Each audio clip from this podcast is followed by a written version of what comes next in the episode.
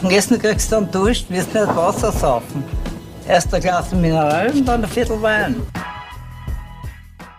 Hallo und herzlich willkommen zur 31. Episode des Podcasts Wein für Wein.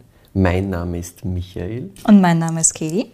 Und wir sind zwei WeinliebhaberInnen, die jede Woche gemeinsam einen Wein verkosten und natürlich die Geschichte dazu erzählen. Das Spannende ist, einer von uns beiden, heute ich, weiß nie, was er da vorgesetzt bekommt. Das heißt, wir beginnen immer mit einer Blindverkostung und meine Frage an dich, wie jede Woche, weißt du noch, was wir letzte Woche im Glas hatten? Natürlich. Letzte Woche haben wir relativ viel Farbe im Glas gehabt. Verkostet haben wir den Weißburgunder 2018 vom Georg Schmelzer oder auch Demeter Schmelzer aus Golz. so ist es. Natural Wine auf wirklich handwerklichem Top-Niveau und genauso trinkig wie elegant. War super. So ist es, so ist es, ja. Hat mir auch sehr, sehr taugt. Mhm. Und nachdem der letzte Wein der meine war, ähm, ist es der deinige, wie schon angekündigt. Und du hast heute hier zwei Gläser für mich vorbereitet. Genau, ich habe zwei Gläser für dich vorbereitet. Es liegt daran, dass ich selbst tatsächlich den Wein erst jetzt ganz kurz vorher verkostet habe und mir noch nicht sicher war, ob jetzt besser ist im großen oder im kleinen Glas. Das heißt, wir schauen jetzt mal, was besser ist, was besser funktioniert für uns. Ja, sehr spannend. Na, dann schauen wir uns das mal an. Also Grundsätzlich, wir haben Weißwein in beiden Weißwein. Gläsern. Ja. also Richtig unfair wäre es ja, wenn ich da einfach zwei verschiedene Weine ja, ja. da und du verrückt werden darfst, langsam aber sicher. Extrem lustig, ja. Ich merke, was für andere also Es schaut auf jeden Fall nach, dem, nach demselben äh, Wein im Glas aus. Es ist dasselbe versprochen. Das Ganze ist äh, ein helles Strohgelb, fast so silberne Reflexe, hätte ich gesagt. Also ja, genau. Das ist wirklich sehr, sehr hell, ist klar, ja, mhm. also scheint auf den ersten Blick zumindest filtriert zu sein. Wenn ich da jetzt äh, ist er nicht, aber. Spannend, ja, aber es ist wirklich, also, ist wirklich extrem klar. Also du siehst wirklich komplett durch. Also entweder filtriert oder es ist sehr klar herausgekommen, was yes. es ist. Die Schlieren sind relativ dicht beieinander eigentlich, fließen so mittelschnell. Also ich hätte gesagt, Viskosität eher in Mittelbereich. Ja, Nicht wahnsinnig langsam, ja, muss man auch dazu sagen. Jupp. Ich werde jetzt einmal reinriechen in mhm, das Ding. Bitte. Mhm. Also mir kommt einmal komplett grüner Apfel entgegen. Mhm. Aber in Richtung ähm, diesem natural grüner Apfelton, den man so ein bisschen kennt. Ich, also ich finde, im Englischen gibt es diesen Begriff Bruce Apple, hundertprozentig ja, das. Genau. Also exakt, exakt in diese Richtung geht das, ja voll. Na gut, dann will ich mal im großen Glas da auch nochmal reinriechen, ob das anders daherkommt. Mhm, ich finde, es ist ein relativ großer Unterschied zwischen den zwei Gläsern. ja, find, komplett. Beim großen hast du einen Ton relativ klar und relativ intensiv da tatsächlich. Ja, also ich finde, ich find in, dem, in dem großen Glas ist diese, diese Apfelnote viel, viel weniger da, also viel, mhm. viel mehr im Hintergrund. Das hast da jetzt da leicht schon drinnen. Also ich habe das schon auch da. Also es ist klar, dass das in dieselbe Richtung geht, aber wahrscheinlich würde es jetzt, auch, wenn ich es ganz blind sehen zwei verschiedene Weine draus machen. Ja. Weil da ist in Wirklichkeit diese, diese Kräuternote viel, viel präsenter. Also in diese, in diese Kamillenrichtung in Wirklichkeit. Genau, ich finde Kamille ist da ganz, ganz klar da. Voll. Also richtig so wie so ein, so ein Kamillentee wenn es dann dem einmal wirklich intensiv riechst, ja, wenn genau. das ein guter ist, der wirklich nach was riecht und nicht einfach nur irgendein Backel. Ähm, so, eine, so eine sehr, sehr präsente Kamille, die da auch sehr, sehr stark da ist eigentlich. Also das ist schon, da kommt da schon einiges entgegen. Mhm. Und ja, halt so ein bisschen diese, diese Zästigkeit, die auch beim, das da im kleinen Glas schon riechst, wo aber die, äh, diese Apfelnote eigentlich über allem ein bisschen drüber liegt. Mhm da tut ihm da die Luft schon gut und da hast du halt so ein bisschen diese, diese Zästigkeit noch drinnen in genau. Richtung ja, Zitrus. Diese Zitrusrichtung ja. voll. So ein bisschen vielleicht Richtung eben eine bitterere Note, das hast du später am Gaumen, wirst du merken. Ja.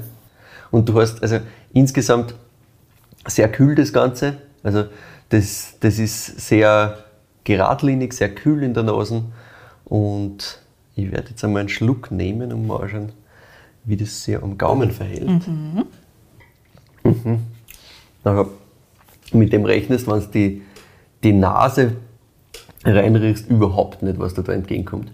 Also, das ist extrem saftig, weit weniger auf dieser, auf dieser Fruchtnote basierend in Wirklichkeit. Also dieser Apfel, du hast schon diese Aromen immer noch da, also das, das, das kommt da am Gaumen, aber da ist im Vordergrund wirklich dieses bisschen kräutrige, ein bisschen dieses zästige, eher so in Richtung, ja, Zitronen-Orangenzeste. Also du spürst da ein bisschen den Gerbstoff wirklich. Und du hast viel mehr Körper, finde ich, als du erwartest. Viel mehr Körper, viel mehr Körper, als du erwartest, vollkommen, weil du erwartest was Leichtes, sehr geradliniges Mhm. in Wirklichkeit. Was das ist, ist, das ist schon, es hat einen ordentlichen Körper, es hat sicher seine 12,5, 13 Prozent. Ja, genau. Du hast einen ordentlichen Schmelz, also du spürst das richtig auf die Zähne, wie sich das anlegt. Mhm. Voll schön, super schön saftig. Hinten ein bisschen so dieses, für mich zumindest so ein bisschen in diese Honigrichtung. Mm, Also so ein bisschen so eine Fruchtsüße, die da, da bleibt. Sehr, sehr schön. Ich finde auch am Gaumen hast du immer dieses, dieses Zitrusige, dieses Ja. Zästige, so ein bisschen Richtung Grapefruit auf der einen Seite gehend. Und ich finde, was da wirklich dann bleibt, ist fast so was Richtung Orange, Orangenzeste. Und weil ich es vorher gerade gegessen habe wahrscheinlich, aber Kumquats bei mir. Ja, so in diese, in diese Orangenzesten-Richtung. Ich meine, Ich mir jetzt schwer, dass ich da das so unterschreibe. Ja, im Normalfall fällt mir sowas wahrscheinlich auch nicht ein, aber nachdem ich es jetzt vor was nicht, zwei Stunden oder so in Richtung gegessen habe, ist es halt jetzt bei mir noch ganz intensiv im Gedächtnis und das erinnert mich total dran, ganz witzig. Genau, und eben diese Kräutrigkeit, die da total bleibt. Voll, die Kräutrigkeit bleibt da total. Und insgesamt, also langer Abgang, das bleibt Ja. da extrem lang äh, im Mund. Die Säure ist da, aber nicht, nicht wahnsinnig präsent, finde ich. Also im Vergleich zu dem, was du in der Nase gehabt hast, wie frisch das in der Nase daherkommt, erwartest du da irgendwie, finde ich zumindest, mehr Säure dann. Also du erwartest so ein recht geradliniges Ding, das da ordentlich Säure gibt und kriegst da aber so viel Körper, das, das erwartest du eigentlich überhaupt nicht. Ja. Und, und die Säure ist, ist, ist da, du spürst das auf der Zunge, aber ist jetzt nicht im Vordergrund, sagen wir so. Ja, ich finde auch, also sie ist relativ gut eingebunden. Es ist schon insgesamt ein straffes Ding, das, Ja. das Ganze, aber es ist nicht super intensiv. Es ist keine super markante Säure. Ich finde im guten mittleren Bereich. Ja, definitiv. Aber- ja. Ja, spannend, oder? Wahnsinnig spannend, wahnsinnig spannend. Also macht auch sehr, sehr viel Spaß. Also auch Trinkfluss ist, ist da, was Mhm. auch wieder für die Säure spricht, ja, die halt schön eingebunden ist, weil du willst den nächsten Schluck auf jeden Fall machen. Sehr schön. Mm, Ja, was ist das? Reinsortig oder nicht reinsortig? Es ist tatsächlich ein Cuvée. Okay, gut. Dann mache ich mir schon keine Sorgen mehr, dass ich das jetzt nicht errate. ähm, von, diesem, von diesem Apfelthema, was auch ganz gern gemacht wird, in dieser eher Richtung Natural tendierenden Richtung, wo ich das jetzt einmal hinstellen würde, ist halt so grüner Veltliner ganz gerne mal drin. Ja, und dann entweder irgendeine Burgundersorten dazu. Ja, genau. Also es ist Sowas in die grüne Richtung hätte ich Veltliner. Geschätzt. Voll. Also grüne Veltliner ist drinnen und die zweite Rebsorte ist tatsächlich nicht Burgunder, sondern der Welschriesling. Ah, Da kommt, genau, da kommt so ein bisschen dieses, Der dieses Frische Welsch. her. Mm, Der gute ja. alte genau. Und als dritte Rebsorte ist zu einem ganz kleinen Anteil, aber doch der Furmint mit drinnen, mit dabei. Ah, tatsächlich. Mhm. Spannend. Ja, vorher, also den kannst du natürlich jetzt nicht ausschmecken. Das dürfte ein relativ kleiner Prozentsatz sein. Aber nachdem mir das der Winzer so erzählt hat, muss ich das natürlich Na direkt sicher, weitererzählen. natürlich. Wer ist denn der Winzer? Also wer macht sowas? Wer, wer könnte sowas machen? Sagen wir es. Ja, sehr gerne. Unser heutiger Wein kommt nämlich wieder aus dem nördlichen Burgenland, aber diesmal sind wir auf der anderen Seite des Neusiedlersees und zwar in der Region Leiterberg. Das Weingut heißt Rosi Schuster. Ah. Der Winzer ist der Hannes Schuster und du kennst natürlich das Weingut. Yes, natürlich. Steht auch schon seit langer, langer Zeit auf meiner Liste, sowohl weiß als auch rot. Ja, genau. ist ein klassisches ähm, Weingut, das in diese Natural-Richtung geht, sehr elegant, aber das handwerklich perfekt macht Ja, genau. alles. Und wo man halt sagen kann, ja, ob weiß oder rot, das ist beides immer auf so einem Top-Niveau, da kannst du dich sehr, sehr drauf verlassen. Also ist eine Bank, habe ich einiges eingekühlt auch, ja. Absolut. Deswegen habe ich diesen Wein hier genommen, ohne dass ich ihn tatsächlich vorher gekannt habe. Mhm. Und ja, kann man nichts kann man nichts falsch machen beim Hannes Schuster und beim Ja, voll. Rosi Schuster. Ja, das Weingut steht tatsächlich schon seit einiger Zeit auf meiner Liste. Ich habe auch überlegt gehabt, ob ich nicht den grandiosen Blaufränkisch St. Margareten Ja. für unsere Weihnachtsfolgen hernehme. Nachdem sich das aber anders ergeben hat, kommt es heute so, dass wir einen ganz neuen Wein aus dem Hause Rosi Schuster im Glas haben. Ah ja, Bevor ich also genau auf die Story vom Hannes Schuster, dem Winzer, eingehe, erzähle ich dir erst einmal von der Dorfkultur. Aha. Im Glas haben wir nämlich die Dorfkultur Weiß 2020. Das ist der erste Jahrgang seiner Art und ist gerade erst seit ein paar Wochen verfügbar, also seit kurz vor Weihnachten, soweit ich das richtig mitgekriegt habe. Ähm, der Hannes Schuster hat gemeint, ja, die Info ist noch nicht so lange draußen. Also es gibt da noch nicht überall zu erstehen, wo es die Rosi Schuster Weine so gibt.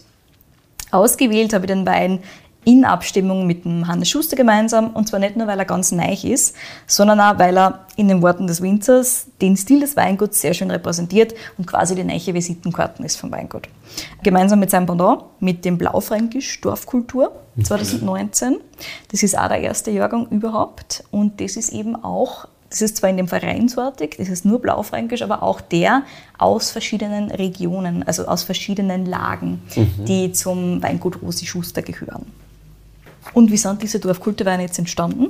Naja, das hat sich halt einfach so ergeben, hat der Hannes Schuster gemeint. Sehr gut. Es gibt ja bereits eine bestehende Linie namens Aus den Dörfern. Yes, sehr, die sehr sind, geil. Ja, genau, das sind so ein bisschen diese Einstiegsweine des Weinguts. Und trotzdem schon so geil. Ja, ganz genau. einer rot, einer weiß, beides Cuvées aus den jeweiligen Rebsorten, die so ein bisschen die Quintessenz oder der, Kern ähm, vom Weingut Rose Schuster ist.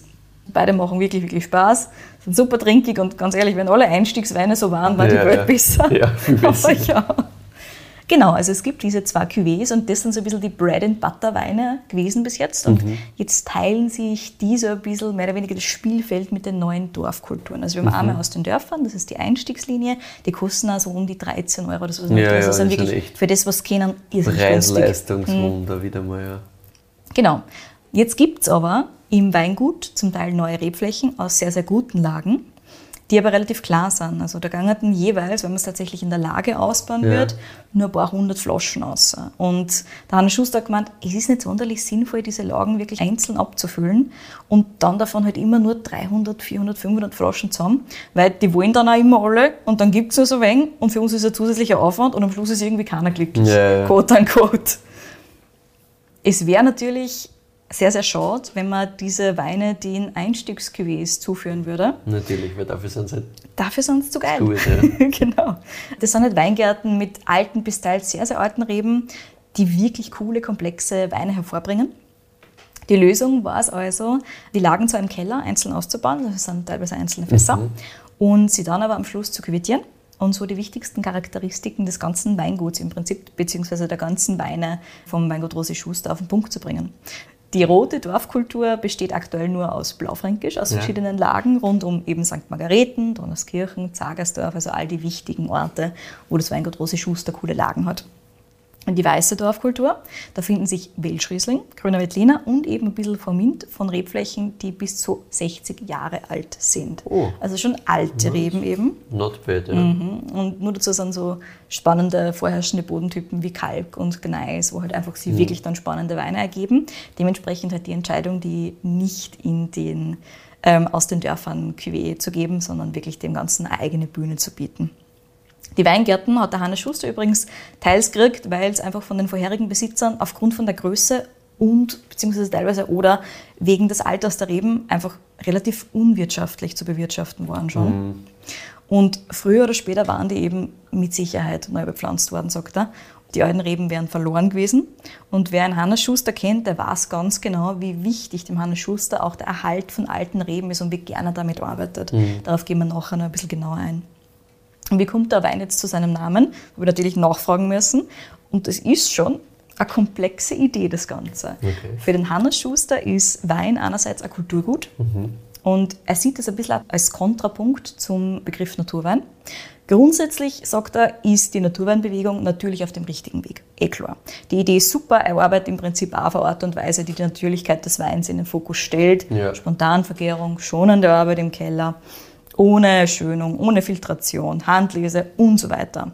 Aber trotzdem, sagt er, ist Wein ein Kulturgut, weil der Wein wird vom Winzer kultiviert. Und der Winzer entscheidet, wie und wo er einen Weingarten auspflanzt. Er entscheidet, wie er die Reben pflegt, wann die Trauben schlussendlich geerntet werden, wie im Keller gearbeitet wird, welchen Ausbau der Wein erfährt und so weiter. Das sind hunderte Entscheidungen, die getroffen werden müssen, bevor ein Wein schlussendlich in der Flasche landet. Und dieses Kultivieren obliegt eben dem Winzer. Sehr spannend, ne? weil das ist auch ein bisschen so konträr zu, zu Aussagen, die wir auch schon gehört haben in dem Ja, Podcast, genau. wie beim, beim Christian Schieder zum Beispiel, der ja so ganz äh, over the top quasi gesagt hat, am besten war es, wenn er gar nichts mehr mit dem Produkt zu tun hat, sondern der Wein macht sich selbst Mhm. quasi. Das wäre, dann wäre es Naturwein und das war die, Das sieht- das Erstrebenswerte. Das sieht er ganz anders. Das sieht der ne? Hannes Schuster ganz anders. Und er sagt ja, da geht es jetzt nicht darum, dass ich mir als Winzer wichtig nehme, aber es ist Ja. einfach so, dass alles, was ich tue, trotzdem einen Fingerabdruck hinterlässt Mhm. auf dem Wein. Es ist einfach, wie ich den kultiviere und deswegen ist Wein für einmal Kulturgut. Und da dieses Wein als Kulturgut im Prinzip hat so ein bisschen, ähm, auch der Franz Weninger äh, schon erwähnt gehabt mehrfach. Mhm. Also das haben wir in unserer Folge, ich glaube 8 war das, jetzt habe ich es nicht aufgeschrieben. Folge 8, denke ich, war Franz Weninger. Oder war das Weniger vielleicht... war früher. Das Ah, war ja. Hm. früher. Franz Weniger Bonzig, da war Folge, ich hätte fast gesagt sechs. Nur Bin mir nicht früher. sicher, vielleicht Kann auch sein. acht. Genau, aber er hat auch so ein bisschen diesen Grundbegriff Wein als Kulturgut Mhm. ähm, immer mal wieder erwähnt. Ja, genau, also da kommt die Kultur her und zum anderen steht der Wein natürlich für die Dörfer, für diese ganz kleinen Strukturen, aus denen er kommt. Er spiegelt ganz, ganz klar seine Herkunft, also seine Gegend im Prinzip wieder. Ist ein richtiger Einheimischer. Und du hast also das Kulturgut Wein und die Dörfer, aus denen er stammt, Dorfkultur eben. Und spätestens jetzt solltest du sehr gut verstehen, wieso ja der Roland Fehlich und der Hannes Schuster sehr, sehr gut verstehen. Ja. Die beiden sind einerseits recht ähnlich in ihrer Sicht auf die Bedeutung der Weinherkunft, also des Terroirs, wenn man so will, und beide halt absolute Philosophen, was so Ja. Sachen angeht. Ja. Ähm, und die Weinphilosophie von Hannes Schuster ist wirklich in jeder Hinsicht super durchdacht und man merkt halt, der, der gibt sich nie zufrieden mit dem Status quo. Er denkt immer neu über Sachen nach und es ist einfach ein Wahnsinn. Also dem zuzuhören war sehr, sehr schön. Das glaube ich, das glaube ich. Das klingt sehr danach, ja. Und natürlich habe ich Hannes Schuster nicht nur nach der Idee hinter der Dorfkultur gefragt und so ein bisschen zum Neichen Wein befragt, sondern auch zur Geschichte seines Weinguts. Und Ja. zwar, wie es dazu kommt, dass das Weingut Rosi Schuster heißt und er war Hannes Schuster. Natürlich. Wie das Ganze angefangen hat und wie dann sein eigener Weg tatsächlich verlaufen ist.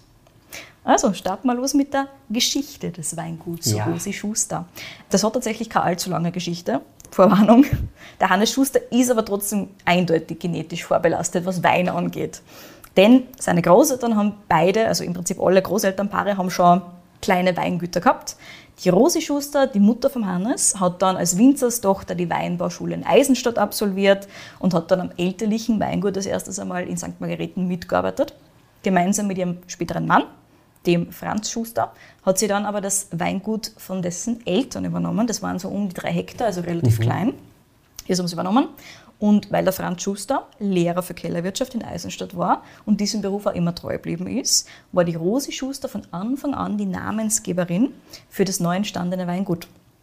Natürlich haben die beiden am Weingut auch immer zusammengeholfen, sei es bei der Ernte oder sei es bei der Entscheidungsfindung. Aber es war immer so, Rosi Schuster war die Winzerin und er war halt der Lehrer.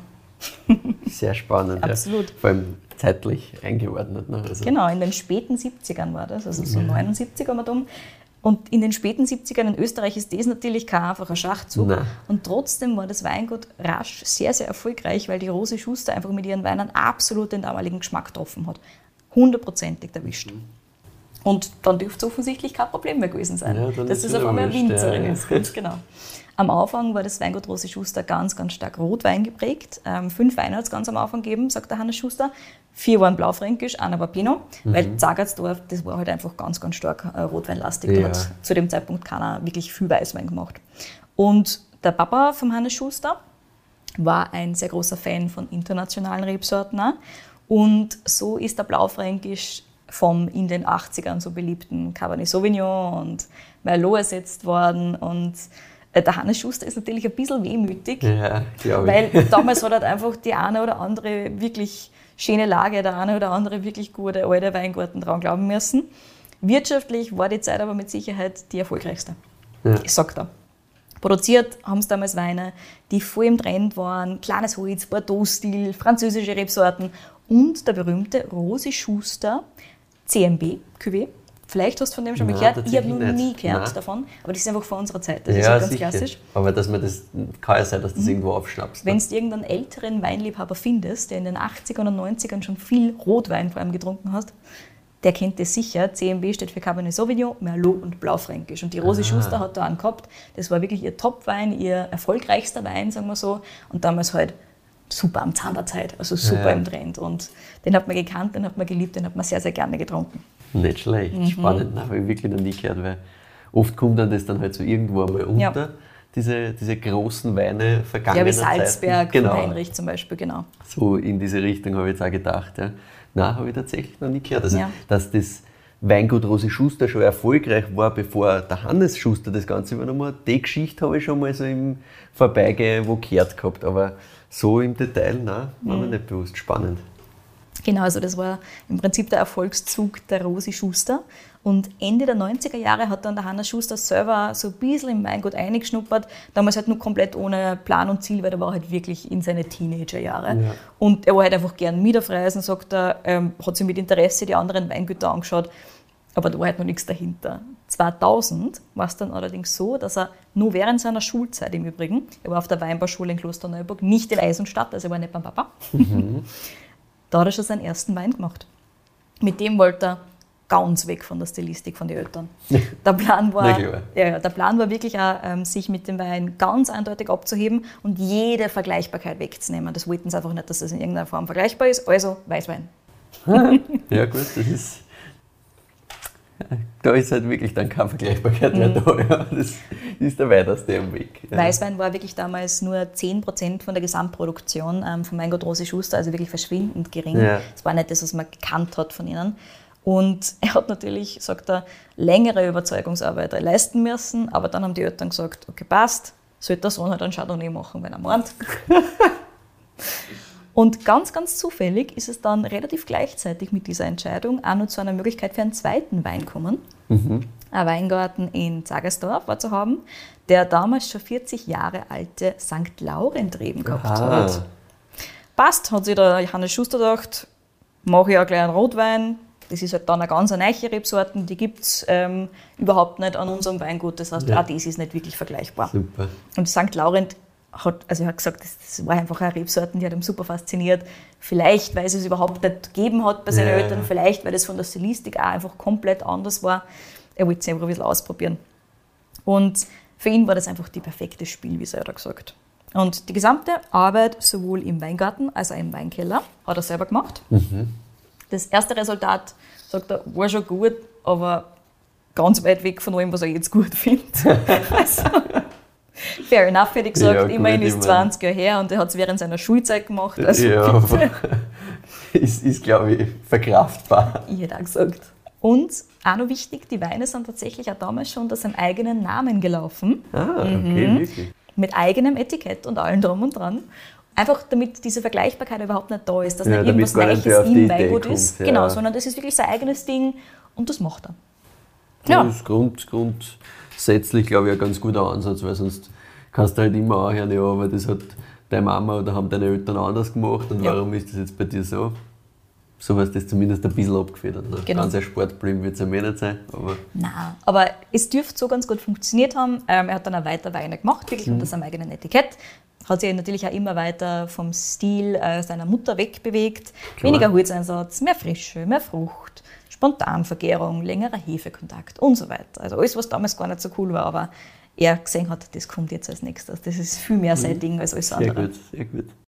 Nach dem Schulabschluss wollte der Hannes Schuster dann erst einmal daheim mitarbeiten, so ein bisschen Erfahrung sammeln, auch ein bisschen Sprachen lernen und dann später erst ins Ausland gehen, nach ein, zwei oder drei Jahren, um an irgendeinem europäischen Weingut mitzuarbeiten. Er hat damals nicht wirklich eins ausgesucht gehabt, aber er wollte halt vielleicht Frankreich oder sowas einfach bei der Ernte dabei sein, so wie man es halt tut als junger Winzer.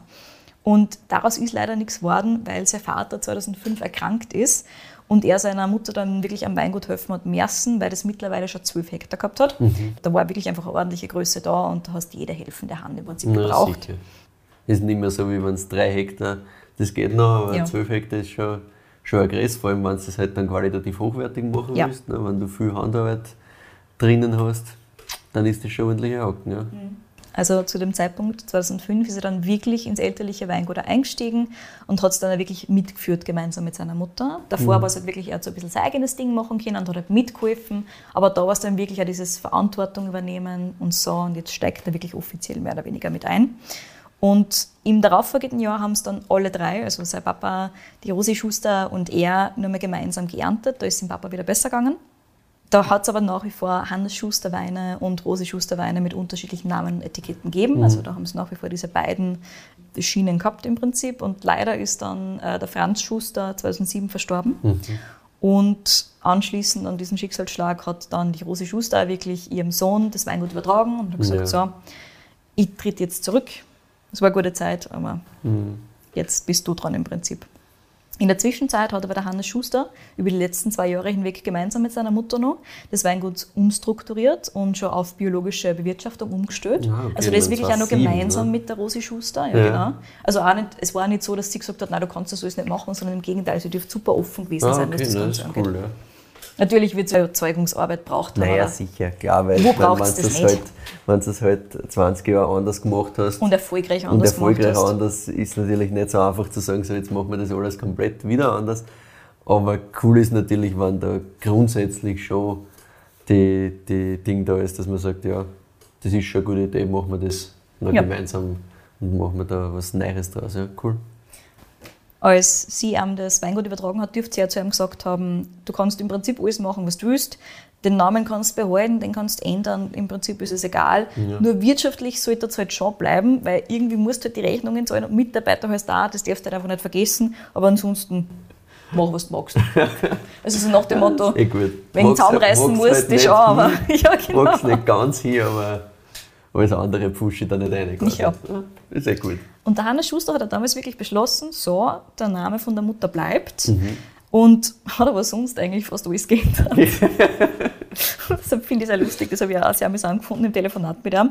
Und er hat auch gemeint, naja, wahrscheinlich war es leichter gewesen, einfach den Namen zu ändern, weil die Kunden von Weingut Rosi Schuster halt einfach wirklich was ganz anderes erwartet Ja, haben, als das, was dann gekommen ist in den folgenden Jahren. Die haben sich gefreut, dass es weitergeht und Ja. dann ist ganz anders daherkommen. Ganz genau. Also er sagt jetzt im Nachhinein gesehen, war es ihm leichter gefallen, wenn er halt einfach unter einem neuen Namen weitergearbeitet hätte. Wahrscheinlich, ja. Damals war der Hauptumsatz außerdem nur in Österreich. Mhm. Mittlerweile sind wir bei ca. 75% Export. Also ja wieder eh ein Klassiker. wieder. Genau. Aber das heißt, damals haben die Leute wirklich eine persönliche Verbindung gehabt zu dem ganzen Na Ding. Sicher. Da war es halt schwieriger, wenn du alles umstrukturierst. Hm. Na klar, weil die, die Kunden sind halt äh, eine Linie gewählt, die sind halt da, weil sie wissen, bei Rosi Schuster kriege ich Den CMB. Holz, kriege ich CMB zum Beispiel. Ja. Und dann kriege ich beim selben Weingut auf einmal was ganz Konträres, das Mhm. ist halt immer schwierig. Also Gleichzeitig ist es schon auch cool irgendwie jetzt, wenn du denkst, ja, das, das heißt immer noch Rosi Schuster und der hat halt diese Legacy quasi, der führt er da jetzt weiter. Er Das ist schon auch wieder voll cool. Er ja. sagt da, es ist, es muss sich ja nicht mit jeder Generation da immer der Weingutnamen ändern oder der Winzername ändern. Die Leute sollen sich immer ein bisschen zurücknehmen können. auch. Ja, und auch mal ein bisschen, bisschen damit beschäftigen, wer ist da halt jetzt dahinter und warum Ja. Mhm. schmeckt das vielleicht jetzt ganz anders. Das heißt ja nicht, dass ich sage, ja, wenn da der Name X draufsteht, dann schmeckt der Wein aus 1970 gleich wie der aus 2015. Das sowieso nicht. Das kannst, du sowieso nicht kannst sowieso nicht erwarten und war auch nur dann möglich, wenn ich irgendwie schaue, dass ich das immer in dieselbe Richtung schiebe. Ja, und das war halt irgendwie auch Fahrt. Fahrt, ja, ja, vollkommen. Der Hannes Schuster hat also alles geändert. Die Weinflaschen, die Etiketten, die Rebsorten und die Stilistik. Barrix hat er rausgehauen, Rebflächen mit den internationalen Rebsorten hat er austauscht, gerodet, verkauft. Und dadurch ist tatsächlich zwischendurch einmal die Rebfläche geschrumpft. Ah, Mhm, ein bisschen okay. weniger geworden. Der Fokus ist bei ihm dann viel stärker auf den ganzen einheimischen Rebsorten gelegen. Blaufränkisch, St. Laurent. Die zwei. Und er ist dann relativ viel dumm gefahren, hat Flächen gesammelt mit möglichst alten Reben. Es war ihm von Anfang an super, super wichtig, dass er wirklich mit alten Reben arbeiten kann. Das dürfte so dieser, diese erste Erfahrung gewesen sein mit dem alten St. Laurent, den er damals gehabt hat. Und er sagt da, wenn du alles neu pflanzen musst, du hast nur 30 oder 40 äh, Jahrgänge. Und das ist wieder so was, was mich so ein bisschen, wo ich drüber gestolpert bin, weil du hast wirklich nur 30 oder 40 verschiedene Jahrgänge, die du machen kannst. Ja. Und dann ist schon wieder vorbei. Und wenn du was neu pflanzt, du hast nur die ersten 20 oder 30 Jahre davon wahrscheinlich. Mhm. Nein, das Und- ist, das ist alles so langfristig zu sehen, dass du, das, du kannst nicht einfach sagen, ja, heute mache ich das und morgen mache ich das. Das geht nicht. Du triffst halt einfach nur eigentlich einmal im Jahr die Entscheidung, mehr oder weniger. ne? Ja, deswegen sagt er, auch, Weinbau ist wirklich ein Generationenprojekt. Mhm. Und deswegen ist es einmal wirklich so wichtig, dass er alte Weingärten erhalten kann, dass die in Ja. den richtigen Händen liegen und dass die ja wirklich für die nächsten Generationen erhalten bleiben. Weil er sagt, er hat das so viel gegeben und er würde es auf jeden Fall fortsetzen. So, deswegen ist es auch jetzt nur so, dass er nach wie vor möglichst alte Rebflächen auch sucht. Leider war es bei ihm so, dass ähm, viele Altwinzer in der Gegend gesagt haben, er ist jetzt leider 20 oder 30 Jahre spät dran, weil früher hat es richtig viel wirklich alte St. Laurent-Rebflächen mhm. gegeben und ganz viel davon ist weggekommen, weil es ersetzt wurde eben einerseits mit den ganzen internationalen Rebsorten und ja. andererseits eben auch mit Blaufränkisch. Ja. ja, also das war relativ schwierig, dass er da mehr davon bekommt. Er hat dann schon ein bisschen was gefunden, aber viel davon war leider unwiederbringlich verloren. Ja, auch das dürfte uns ein bisschen geprägt haben. Mhm. In St. Margareten hat er dann doch ältere Blaufränkisch Weingärten übernehmen können und ja, insgesamt hört man einfach außer, wie wichtig das ist, dass er mit alten Reben arbeiten kann. Und ja. in St. Margareta Blaufränkisch, wie schon gesagt, kennen wir, ist einfach ein Wahnsinn und super, super Sehr spannend. Gern, ja. Mhm. Und mit diesen beiden Rebsorten, mit einerseits Blaufränkisch und andererseits St. Laurent, hat er sich dann jahrelang sehr tiefgehend beschäftigt und hat dann gesagt, so, damit kennen wir uns jetzt halbwegs aus. Zeit für die nächste Herausforderung. Weitergegangen ist es dann wieder mit dem Weißwein, also back to the roots, ja. mehr oder weniger. Seit 2015 ähm, ist der Weißwein wieder eingezogen mhm. auf dem Weingut Rosi Schuster. Also so also lange hat es quasi gar keinen Weißwein gegeben? Oder, oder fast, gar, fast keinen. gar keinen. Also er hat, er hat wie so gesagt, es gibt keine hundertprozentige Linie, sondern wenn irgendwo ein Experiment ist, das er machen kann, dann macht er das. Ja, ja. Aber Fokus war wirklich jahrelang nur Blaufränkisch und mhm. St. Laurent. Und jetzt ist halt Fokus durchaus auch, die Weißweinidentität des Burgenlandes wiederzufinden. Ja. Auch das haben wir schon mehrfach gehört. Ja. Für seine Weißweine hat sich der Hannes Schuster natürlich wieder die spannendsten alten Weingärten in guten Lagen zusammengesucht. Und das hat tatsächlich besser funktioniert, weil das Gebiet früher eher ein Weißweingebiet war. Das mhm. heißt, auf manchen Lagen, gerade relativ weit oben, war es tatsächlich so, oder relativ guten, war es tatsächlich so, dass wirklich alte Weißweinreben da waren. Ja, ja spannend. Mhm. Seit 2015 ist er nun auf der Suche nach der Weißwein-Identität Burgenlands und hat sie unter anderem im Vermint wiederentdeckt. Und ja, da haben wir wieder den Vermint. Den habe ich erst vor zwei Wochen im Glas gehabt und war schon sehr begeistert, den Rosi Schuster Vermint. Ähm, und das Thema Vormint und die verschwindend geringe Rebfläche in Österreich haben wir sowieso auch schon im Detail in der Folge 10 besprochen. Mhm. Beim Weingut Kolfog und beim Voll. Stefan Welanschitz. Und hier haben wir natürlich auch wieder die Problematik, dass Fruminflächen im Normalfall neu ausgepflanzt werden müssen, weil einfach ein verschwindend geringer Bruchteil von alten Reben noch mehr vorhanden war. Und das hat der Hannes Schuster gemacht. Ja. Und hat gesagt, ich glaube wirklich an die Rebsorte, auch an ihre Bestandsfähigkeit, was die Zukunft angeht. Und jetzt muss sie eben diese Idee, die er hat, ähm, über die nächsten Jahre und Jahrzehnte beweisen und bewahrheiten. Und selbst wenn es nicht so spektakulär wird, wie er glaubt, dass es wird, dann ist der Vermint noch immer eine wertvolle Rebsorte und kann noch immer eine gute Säule für den Einstiegswein aus den Dörfern sein und so weiter. Also er hat schon hohe Erwartungen an ja. und arbeitet da sehr, sehr ähnlich wie eben der Stefan Wellenschitz zum Beispiel, also mit dieser Idee. Und sagt aber, auch wenn es nicht so geil wird, wie ich glaube, ist noch immer gut. Ja, ja sicher. und das, was man schon kosten hat können, ist halt geil. Voll. Also, das funktioniert schon. ich habe auch gesagt, jetzt wo ich den ersten da probiert habe, No problem. Und ein weiterer Weißwein, den der Hannes Schuster aktuell sehr, sehr spannend findet, ist übrigens der Welschriesling. Da haben wir ihn schon mhm. wieder. Es war übrigens nicht geplant, dass ich jetzt so oft über Welschriesling rede in verschiedenen Folgen hintereinander. Ja. Aber der Hannes Schuster hat bis 2018, sagt er, die Rebsorten komplett unterschätzt. Jetzt sieht er den Welschriesling aber als wirklich, wirklich spannende Rebsorten, wenn man den richtigen Zugang gefunden hat. Er sagt, es gibt diese Rebsorten zudem mehr als Furmint. Das mhm. heißt, du hast eben auch ältere Lagen verfügbar, du hast ein bisschen mehr Spielfläche. Und genauso wie der Furmint ist der Welsch auch wirklich eine pannonische Urrebsorte. Und apropos pannonische Urrebsorte, generell sagt der Hannes Schuster, dass das Burgenland sowieso eines der spannendsten und eben auch eines der ältesten Weinbaugebiete überhaupt ist. Er sagt, da gibt es die besten Böden, dazu gibt es da uralte Rebsorten, die das Gebiet wirklich in ihrer DNA drinnen haben und das so perfekt zum Ausdruck bringen können. Mhm. Wir haben wirklich alles vor der Haustür. Wir brauchen wirklich nur die Augen aufmachen. Und damit hat er hundertprozentig recht. Ja. Es steckt vielen ähm, burgenländischen Winzern wirklich nur ein bisschen in den Knochen, dass dieses Weinbaugebiet sehr lange einfach übersehen worden ja, ist oder halt einfach ein bisschen abgewertet worden ist. Nicht ernst genommen worden ist, ja. Genau. Und dabei sieht man, wie viel da wirklich da ist, mhm. wie er eben gesagt hat. Und das arbeitet er immer mit seinen Weinen heraus. Also man merkt da wirklich, das ist so ein bisschen diese treibende Kraft dahinter. Einfach dieses Burgenland mit all seinen Feinheiten, mit all seinen Eigenheiten möglichst schön in die Flaschen zu bringen. Mhm. Und Im Sortenspiegel des Weinguts findet man eben aus genau diesem Grund auch keine internationale Rebsorte. Ich habe ihn so ein bisschen gefragt, was denn in der Zukunft liegt. Und er hat gemeint, naja, er bleibt auf jeden Fall bei den einheimischen Rebsorten, aber in einem Cabernet Franc oder Chenin super geil findet. Und ich so, ja, same! aber er hat gesagt, nein, sowas gibt es bei ihm nicht. Ja. Hat er nicht vor. Ja. Aktuell ist das Weingut Rosi Schuster bei ca. 17 Hektar. Wobei, tatsächlich. Mhm, ja, ist ein bisschen größer. Gar nicht so klar eigentlich. Ja. Hätte jetzt vom Gefühl her irgendwie auch. Ja, ja, ich habe es auch ein kleiner geschätzt. Deswegen habe ich extra nachgefragt. 1,5 Hektar davon sind Junganlagen. Das heißt, die sind noch nicht im vollen Ertrag oder noch nicht im Ertrag generell. Wenn die einmal ordentlich im Ertrag sind, könnten eventuell andere Weingärten auch wieder aufgelassen werden oder Mhm. getauscht werden oder verkauft werden. Bei dem Hannes Schuster ist es schon wichtig, dass er wirklich den Überblick behalten kann und selbst überall mitarbeiten kann. Er hat gesagt, ich telefoniere zwar alles gern, aber am liebsten stehe ich halt trotzdem im Weingarten und arbeite. Ja. Und das will er wirklich selber machen können. Er will nicht der Organisierer Nicht der- von allem sein, sondern er will Ja, da wirklich genau. Hand anlegen. Nicht nur der Investor unter Ja. Anführungszeichen Nein, oder das der ist- CEO, das ist. Genau, das ist so weit weg von allem, was er Ja, ist. Also das, hört man schon aus. Das ist schon ein Typ, der was das auch selber angreifen will selber machen will. Weil dann weiß er auch, was er gemacht hat und was rausgekommen ist. Genau. Er sagt, also die aktuelle Größe passt für ihn sehr, sehr gut, so wie sie ist. Und bei der Fläche ist er wiederum nicht so angewiesen auf jeden einzelnen Weingarten, wie wenn er nur drei, vier, fünf Hektar hätte. Na klar. Das heißt, er hat ein bisschen mehr Möglichkeit zu experimentieren, er hat eine größere Spielwiese für Neues und man kann auch leichter mal ein bisschen abwerten, wenn ein Weingarten in einem Jahrgang zum Beispiel nicht die erhoffte Qualität bringt. Ja, und das sagt er, ist schon optimal so. Das passt für ihn sehr gut.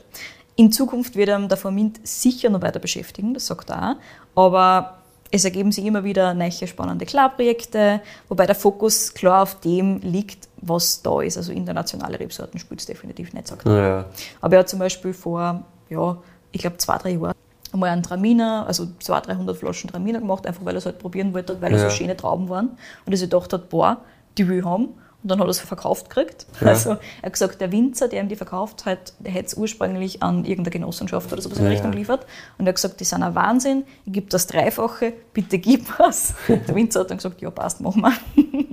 Und dann hat er einfach für sich einmal Traminer vinifiziert, einfach weil er es probieren wollte. Ich wollte gerade sagen, so wie diese Geschichte klingt und so, so wie dieser Zugang klingt, wird man nicht wirklich sagen können, was die Zukunft genau bringt. Weil wenn Das da irgendwas er. Spannendes um die Ecken kommt, Genau. Er sagt, ich bin nicht der große Planer, ich kann da jetzt nicht wirklich sagen, was in fünf oder zehn Jahren da passiert, aber er ist einfach immer offen für so neue Sachen grundsätzlich, aber hat schon ganz klar seine Linie, Herkunft, Terroir, das Burgenland und die Essenz vom Burgenland.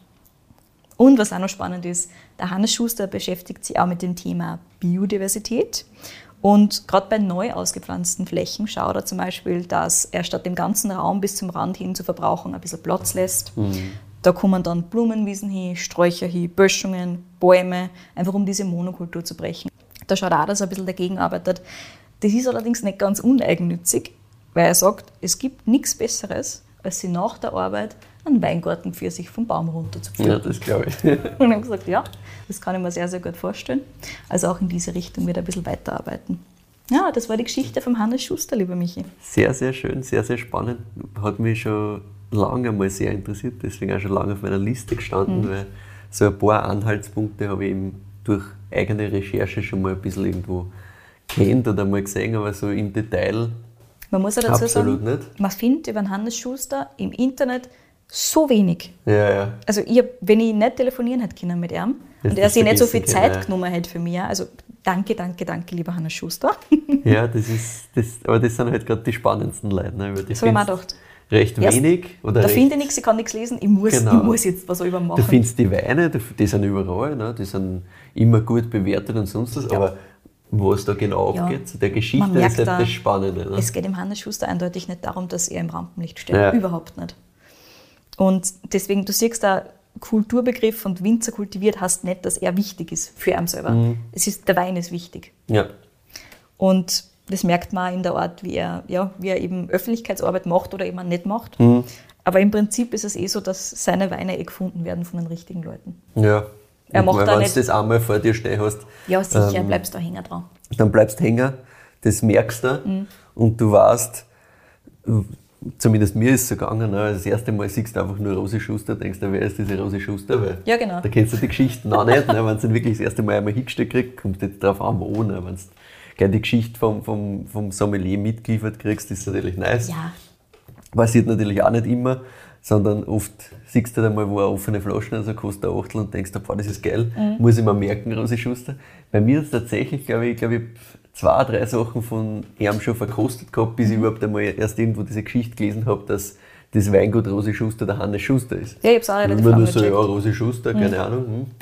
Das sind halt geile Sachen. Aber ja, das bleibt hängen. Also, Ja. Wenn du das einmal im Glas hast, Voll. dann merkst du einmal, dass da, egal was war, was Geiles war. Mhm. Und dann wirst du auch jedes Mal, wenn du den auf der Karte wo entdeckst, zumindest mir geht so, denkst du, ah ja, geil. Schön. Kann man nicht besser machen. Ähm, gefällt mir sehr gut, ich muss das wahrscheinlich noch bewerten, Ja, bevor du mir dann sagst, wo man das herkriegt und was Yes. kostet. Ich finde das sehr, sehr schön, sehr spannend, also so überraschend von dieser Mhm. kompletten Diskrepanz aus, aus äh, Nase und was dann am Gaumen tatsächlich ankommt. Aber jetzt bleibt er halt unendlich lang. Ja. Voll schön. Ich glaube, dass das auch noch wirklich Potenzial hat für die nächsten Jahre. Ich wollte auch gerade sagen, wahrscheinlich ähm, kann es dem A Luft geben und B Zeit einfach. Also das kannst du sicher noch ein paar Jahre liegen lassen, dann wird es nochmal spannender. Aber ich finde auch jetzt ist das für mich sowas in Richtung einer 9,3, 9,4. Spot on, genau. Ja, echt schön. Also macht super Spaß und wie gesagt, bis jetzt alles, was ich im Glas gehabt hat, wo Rosi Schuster oder der Hannes Schuster dahinter war, ähm, war geil. Ist eine Bank. so ist es. Und diese Bank, die kriegt ihr bei Vino Spirit. Aktuell findet man es nämlich wirklich im österreichischen Bereich ausschließlich beim Händler Vino Spirit. Hm, tatsächlich. Ja, es ist halt ganz neu. Also Ja. es ist einfach im Sortiment von, von anderen Händlern noch nicht so angekommen anscheinend. Ähm, beziehungsweise vielleicht haben sie die einfach noch nicht gekriegt. Who knows? Das kann sein, ja, sicher. Genau, aber bei Vino Spirit findest du das und es ist wie schon gesagt so ein bisschen die Level-Up-Version von Aus den Dörfern. Also falls ihr Aus den Dörfern weiß, schon mal probiert habt, schnappt sich unbedingt den. Es ist super, super cool. Ich glaube, die zwei im Vergleich sind nur mal sehr, sehr spannend. Ja, das würde mich nämlich jetzt auch interessieren, weil das letzte Mal aus den Dörfern habe ich pff, sicher schon mal, also ein, eineinhalb Jahre her, glaube Mhm. Ja. ich, in einem Lokal, wo ähm, bei einer Weinbegleitung kriegt. Das ist halt jetzt nicht mehr so frisch, diese, Mhm. äh, die Erinnerung dran. Das würde ich gerne mal nebenan sehen. Ja. Aber sehr, sehr spannend. Ja, total. Ja, 25 plus minus Euro kostet es Ah, ungefähr. Genau. Gut, das ist aber auch sehr fair für das Ding. genau, dafür, dass es eben die spannenden alten Reben sind und die Lagerfähigkeit und so weiter. Ja, also das ist, das Funktioniert das für mich optimal, ist muss ich komplett okay, ja. Habe ich, hab ich keine Einwände. Sehr musst den Hannes Schuster nicht auch. genau, muss ich aber nicht, aber vielleicht rufe ich mal und sage ihm einfach, dass es geil ist. Ja, genau, das Das, ist kann eine gute schon Idee. passieren. Ähm, ja, damit sind wir, glaube ich, am Ende Wir sind am Ende. Folge. Ja, wunderbar. Dann freuen wir uns natürlich wie immer über Feedback und Weinvorschläge von euch, die immer wieder eintrudeln. Vielen, vielen Dank dafür. Das äh, haben wir sehr, sehr gern. Schickt es einfach entweder an kedi.weinfürwein.at oder an michael.weinfürwein.at. Ganz wichtig, warum nicht an beide? Naja, Blindverkostung am Anfang, wenn man nicht weiß, was es ist, ist ein bisschen witziger. Das heißt, äh, nur ein Anschicken bitte. Folgt uns gern auf, auf Spotify und Apple Podcasts, da könnt ihr uns auch auf beiden Plattformen bewerten. Auch das hilft einfach, dass noch mehr Leute unseren Podcast finden und mehr Leute zuhören, was natürlich für uns ein schönes Kompliment ist und Spaß macht und uns dazu bringt, das auch noch lang weiterzumachen. Ja, auf Instagram findet ihr uns auch, entweder unter Wein für Wein oder unter Prügel bin ich dort, du bist unter @kedi in Vienna dort zu finden und auf unserer Website weinfürwein.at findest du immer eine Zusammenfassung zu jeder Folge mit ein bisschen Verkostungsnotizen, ein paar Insights zu der Geschichte von Winzer oder Winzerin und natürlich mit ein paar Fotos. Ja, wir freuen uns auf nächste Woche.